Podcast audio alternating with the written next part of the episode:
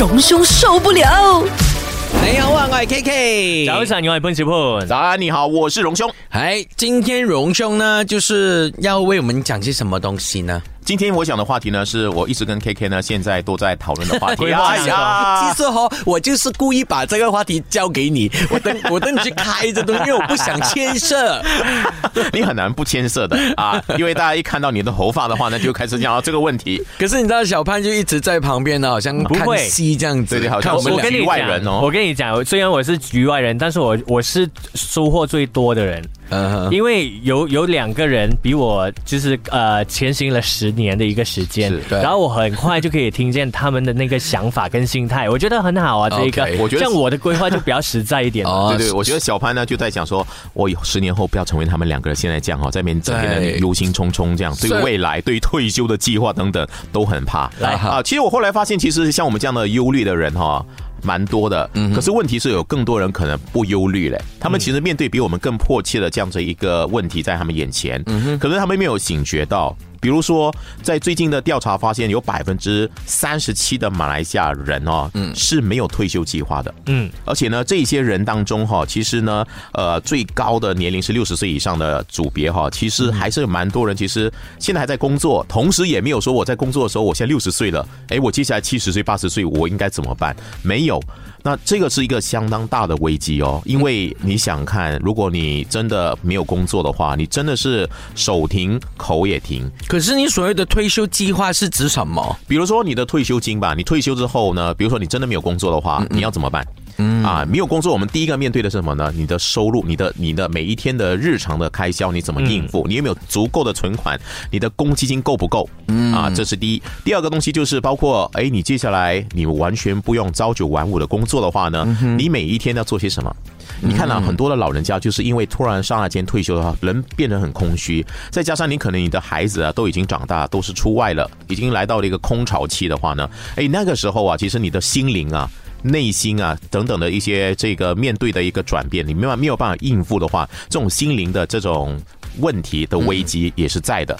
所以呢，整个退休计划包括了就是外在和内在的。外在就是你能不能活下去，嗯嗯，存生存下去。第二的话呢，就是你的精神状态，嗯你是不是能迎接一个人生的另外一个不同的一个阶段，就是不用工作的，有很多时间可能要跟你太太相处的，跟你老公相处的啊等等的情况。听起来我觉得在两两部分其实都很重要啊。嗯，可是我们要现实一点的话，先顾好那个呃肚子，就是你吃得这是最饱的话，对，其实后面的那个心灵的状态呢，好像是呃也也是好像比较容易去应付一点这样子。我有觉得在 MCO 期间的话，大家可能经历了一个所谓的异曲同工之妙的一个地一个一个模式，嗯，就是其实在，呃 MCO 我们就关在家的时候，其实也是在一个 like 退休状态，嗯，显示出来的画面，就是你不知道干嘛，然后你就跟呃家里人相处的时间，或者是在一个空间的时间比较多，然后再来就是你吃上面或者是你生活上面的那个呃 quality 是不一样的。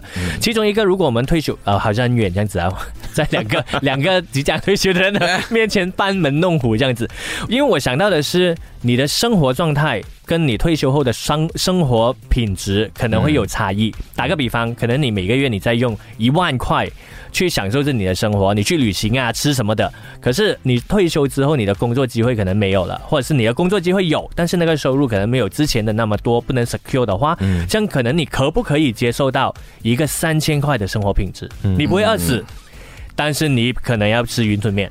其实主要的本来你不是的，就我们年轻的时候一直听到的，就是说 passive income，所以就是如果你呃已经为自己铺排好了，你退休以后你有 passive income 的话呢，你真的是不需要担心那一块。